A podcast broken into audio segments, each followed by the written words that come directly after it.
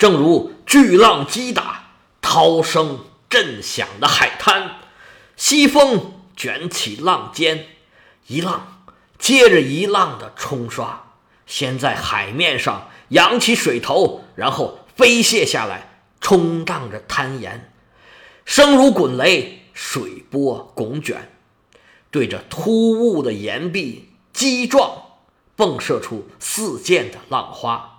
达奈人队伍。一队接着一队蜂拥而至，开赴战场。各位首领统带着自己的部属，他们静静地行进。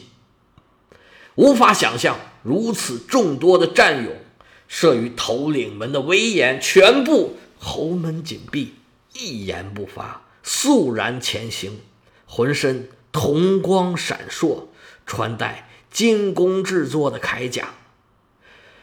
特洛伊人则如成千上万的羊儿，挤在一位阔老的农庄，熙熙攘攘，等待着献出洁白的鲜奶。人手的挤压，听见羊羔的叫唤，发出咩咩的叫声，持续不断。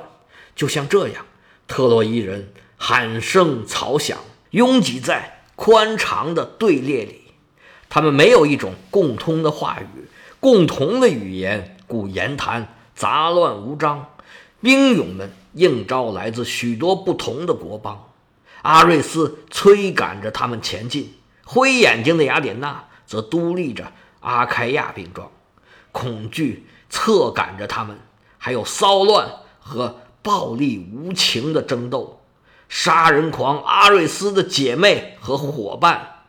当他第一次抬头时，还只是个小不点儿，以后逐渐长大，直到足行大地，头顶蓝天。现在他在两军间播下了仇恨的种子。穿走在冰流里，加剧着人们的苦痛。《荷马史诗》之《伊利亚特》，大家好，我是老胡胡，咱们继续来读《荷马史诗》。刚才念的这段啊，是《荷马史诗》里面的原文。我讲这个书呢，尽量贴着原文讲，不要把里面的细节呢给漏掉，因为毕竟是世界名著嘛。整个作品的文学性是非常强的。我在讲述的过程中啊，尽量能让大家体会到这个原汁原味儿，不要漏掉里面的细节。我们开场这一段啊，大家可以想象一下。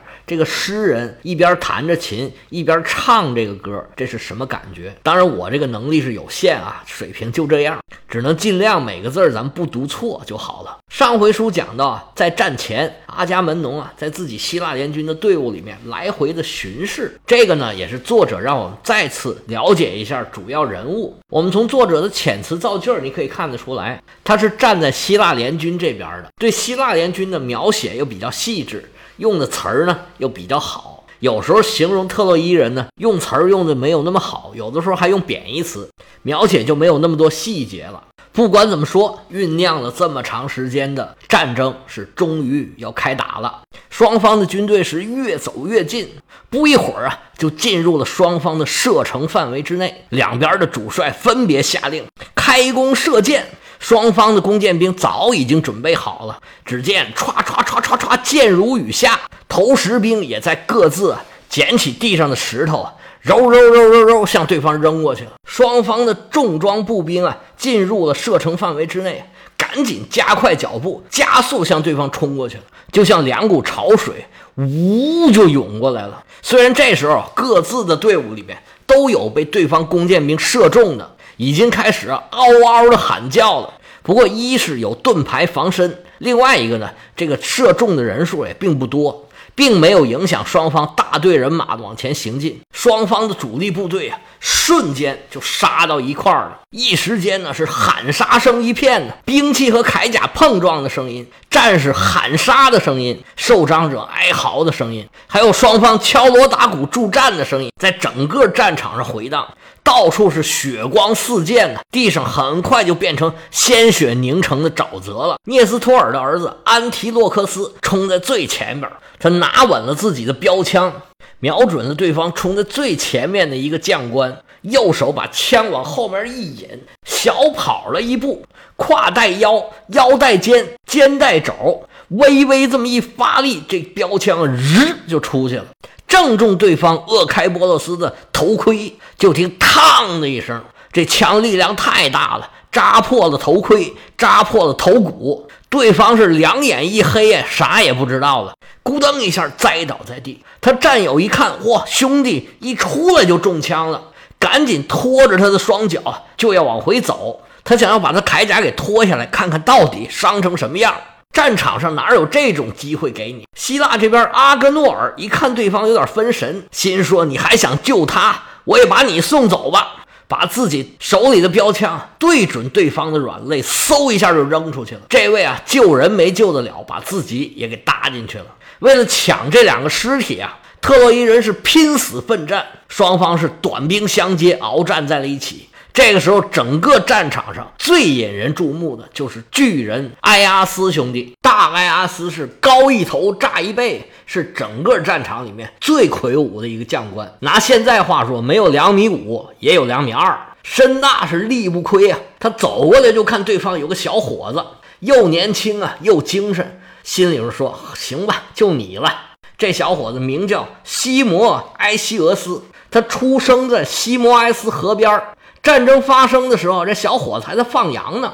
他这个名字也是因为地方而得到的。可惜啊，年纪轻轻还没结婚，就再也不能侍奉父母了。碰到埃阿斯，算他倒霉啊！埃阿斯是长矛一抖，正中右胸，小伙子就像一棵被砍倒的树一样，咕咚一下就躺在地上了。好可怜啊！年纪轻轻就交代到这儿了。普里阿摩斯的儿子安提福斯看见大阿斯啊。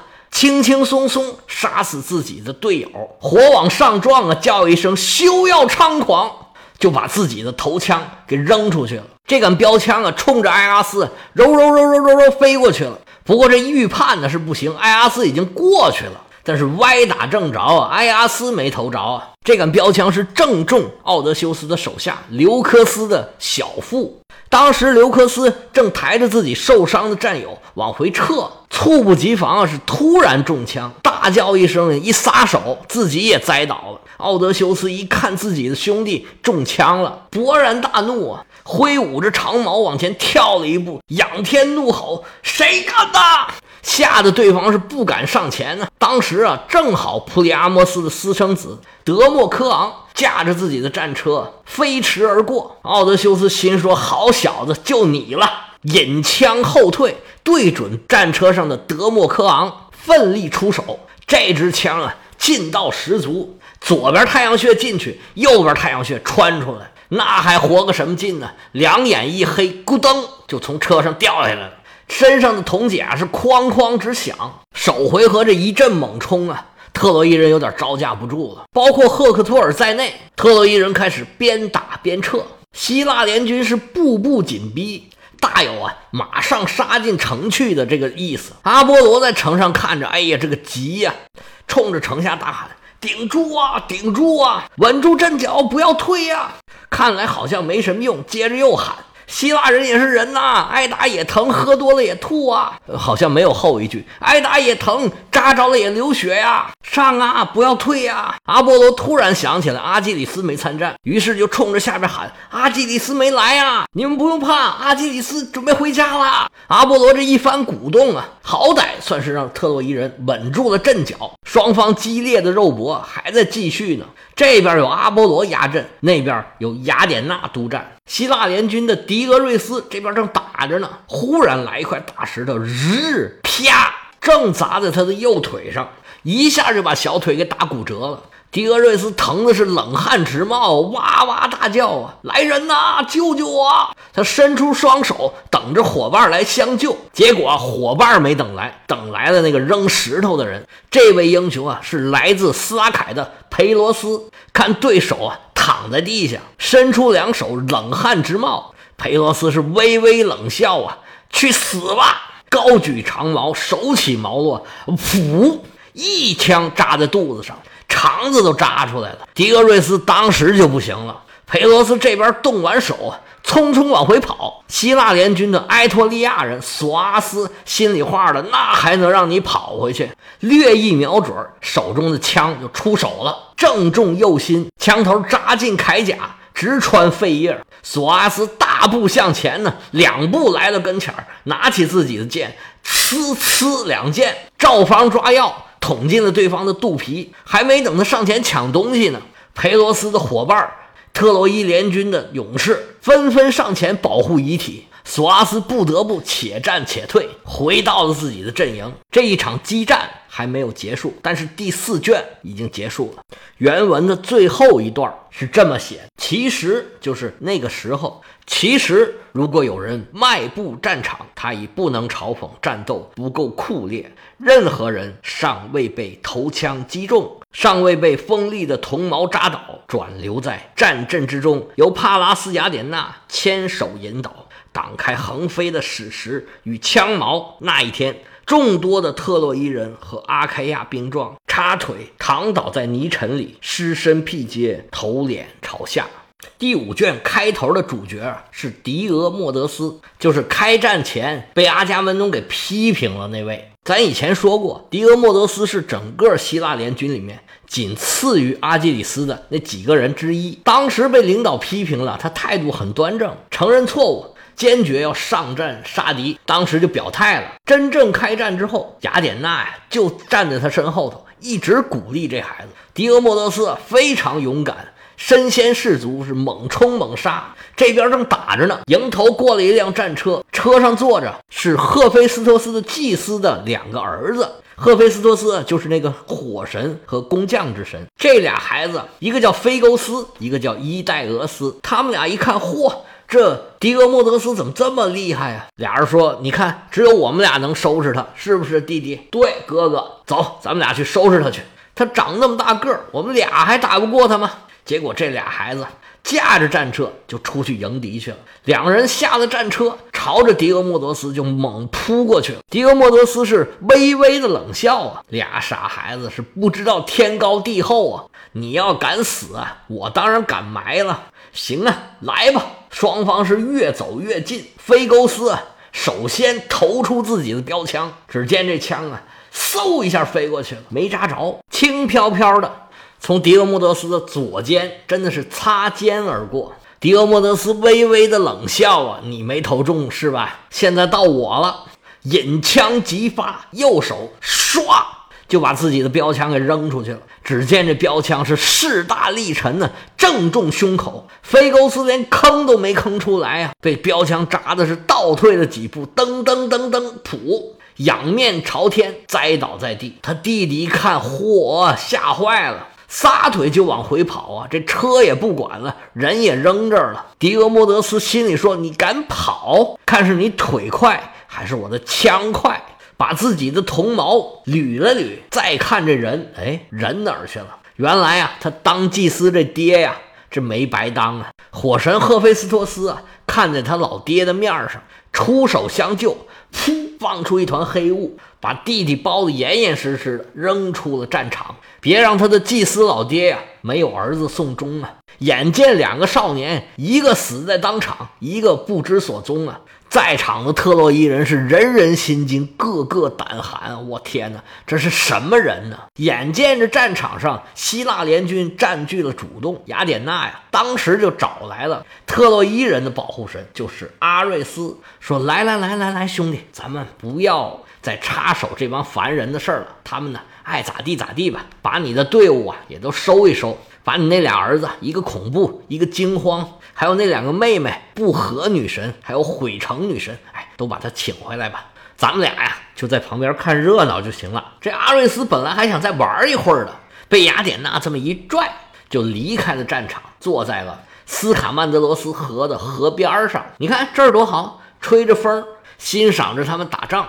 你也打半天了，歇会儿吧，歇会儿吧。雅典娜和阿瑞斯都撤了下来。希腊联军的优势就更明显了。克里特岛联军的领袖伊多莫纽斯，就是上回说像野猪的那个，一枪捅中了马车上的法伊斯托斯，他的随从啊，扒掉了对方的铠甲，得胜而归。阿伽门农的弟弟参加决斗的莫奈劳斯，果然没有受伤情的影响，他杀了一个出色的猎手，名叫斯卡曼德里俄斯。这小伙子得到了。山林女神阿尔特弥斯的真传，各种飞禽走兽，只要让他盯上了，绝对跑不了。但是纵然有天大的本事，他还是没打过这个莫奈劳斯。莫奈劳斯别的不说，有膀子力气，所谓一力降十会。他知道硬碰硬是打不过莫奈劳斯，就在周边游走。结果莫奈劳斯瞅一个空子，他背向自己的时候，一枪投出来，来了个对穿，当时吭哧一下。来了个嘴啃泥，好可怜呐！这女神的徒弟也就这么死了。特洛伊联军里面有个能工巧匠，名叫菲瑞洛克斯，他会做各种各样特别好玩的东西，也能做很多实用的东西。当时帕里斯出海的那个船就是他做的。原文说，导致灾难的杭州给特洛伊人带来了死亡。现在也给他自己，等于说他给自己也带来了死亡。杀他的人呢，叫莫里俄奈斯，标枪是正中右臀，枪尖从小肚子扎出来了，紧接着就被砍成肉泥了。原文里面还有两个重要人物，他们的儿子也被杀了，一个是当时跟着普利阿摩斯一起来祭祀的那个安特诺尔，俩人同车而来。他是非常重要的一个特洛伊联军的领袖，他很心疼的一个私生子，名叫裴戴俄斯，被莫格斯所杀，死的非常惨呐，从后脑勺穿进去，枪头从嘴里出来了。还有一个斯卡曼德罗斯的祭司之子，名叫呼普塞诺尔，被对手把整个手臂给砍下来了。随后就被乱刃分尸。这个时候杀的最上头的就是咱们刚才说的那个迪俄莫德斯，现在已经分不出他到底是哪边的了。他在人群里面是左冲右突啊，人挡杀人，佛挡杀佛，谁也拦不住他。原文里形容他就像洪水一样。哗哗的到处冲啊，到处流，管你是农田是果园呢，全部冲毁，一个个队伍啊都挡不住迪俄莫德斯。尽管人多，也是没办法抵挡他。这个时候，之前放冷箭的这个潘达罗斯，这个神射手啊，拿着自己这个公羊的角做的弓，觉得自己啊立功的时候又来了。他弯弓搭箭，瞄准了迪俄莫德斯。这时候，迪俄莫德斯正杀得兴起啊。根本就顾不上看，还有人对他放冷箭。潘达罗斯瞄准了迪欧莫德斯，左手如托泰山，右手如抱婴儿，凝神静息，右手一松，就这箭嗖就出去了。迪欧莫德斯当时正在奔跑之中，就觉着咣一下，就好像什么东西撞了自己一下，一支箭正中右肩，这地方正好是胸甲的接缝，这地方噌一下，这箭头就咬到肉里头去了，当时血就下来了。右肩上带剑呢，这手就挥不起来了。他赶紧退到自己的战车旁边。潘达罗斯一看，高兴坏了，赶紧冲自己战友喊：“看见没有？我射中他了！对方那个最狠的、最厉害的，被我给射躺下了。大家加油啊，拼命干呐！我觉得他完了，他们要完蛋了。看见没有？多亏有我呀！”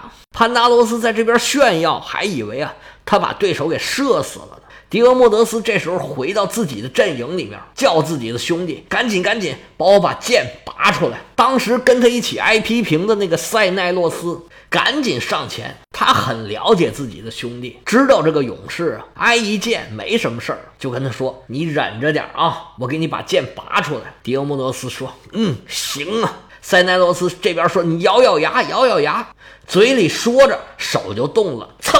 把这剑就拔出来了，饶是这么大的英雄啊，也喊出来了啊！那剑拔出来得多疼啊！迪俄莫德斯稳了稳心神，呲啦呲啦撕了两个布条，把自己这个肩膀这么一绑，心里这个恨呢，小子，你躲在暗处放冷箭呢，暗箭伤人，你不是英雄，有本事你就跟我单打独斗，看我能不能饶了你。说罢，红着眼睛继续上战场，到处撒嘛，就找这个潘达罗斯。找了半天呢，也没找着，急得他是哇哇的怪叫啊！也不知啊，这个潘达罗斯的生死如何？我们且听下回啊分解。